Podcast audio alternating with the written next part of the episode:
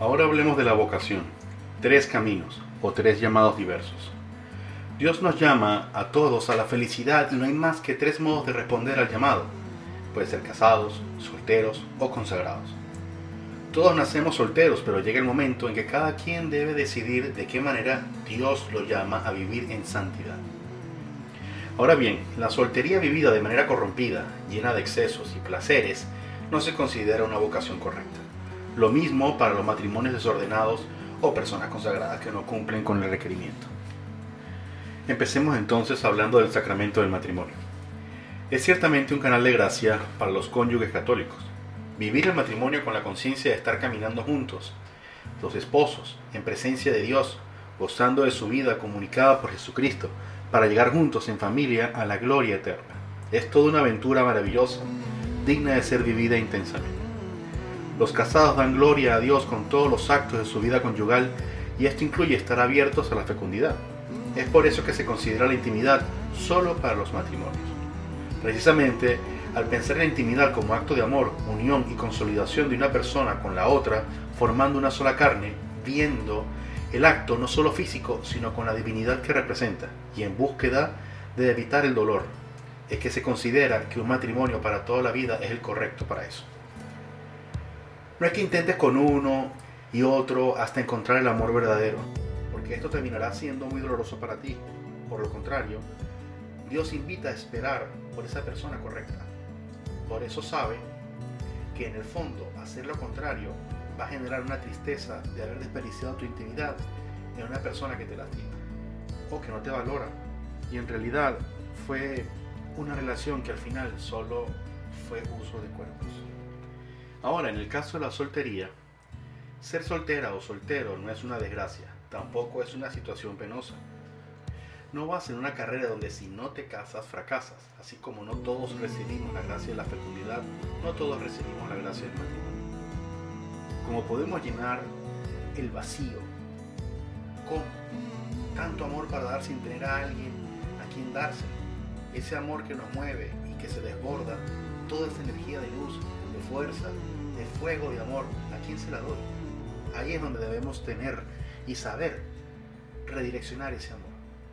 Es decir, Dios no solo nos dice ama a tu esposa o esposo y lo demás ahoguen su amor, no. Nos habla del amor de servir a los demás y amarlos como a sí mismo.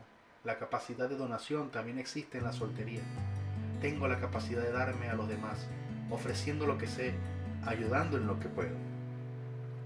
El amor lo vemos día a día. Hacer sonreír a un niño nos genera amor ayudar a una persona mayor nos genera amor. Si pensamos en el desarrollo del amor en el matrimonio, es del uno al otro. Mientras que en la soltería el amor puede venir de muchísimos lugares. Los solteros pueden dar y recibir amor a raudales. Solamente necesitas de disposición para abrirte a los demás. Ahora bueno, por último los consagrados. Una tercera vía hacia Dios es el de aquellos que reciben un llamado especial a consagrarse al Señor de tiempo completo. Estos son los llamados a las órdenes sagradas o a la vida religiosa tanto masculina como femenina. En un momento dado el muchacho o la muchacha sienten o se dan cuenta de que Dios los llama. Una muchacha con todas las aptitudes para ser una buena esposa y madre de familia, perfectamente capaz de desarrollarse en una profesión, siente un atractivo total por Cristo y todo lo demás pasa a un segundo plano, por ejemplo novios, carrera, negocios, proyectos, etc.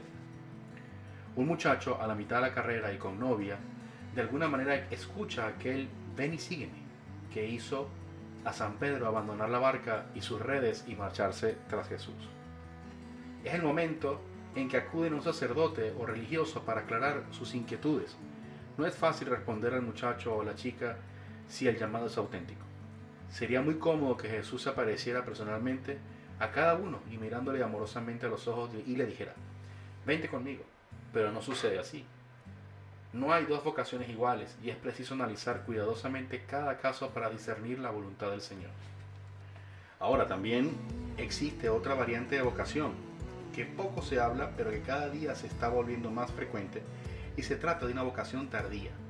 Personas solteras o que han sido casadas con hijos, pero de las cuales ya no tienen responsabilidad, es decir, hijos mayores de edad, y con estado civil de divorcio o viudez, pueden también sentir el llamado de dedicar su vida a Dios si es un llamado de Dios genuino, ¿por qué desestimarse?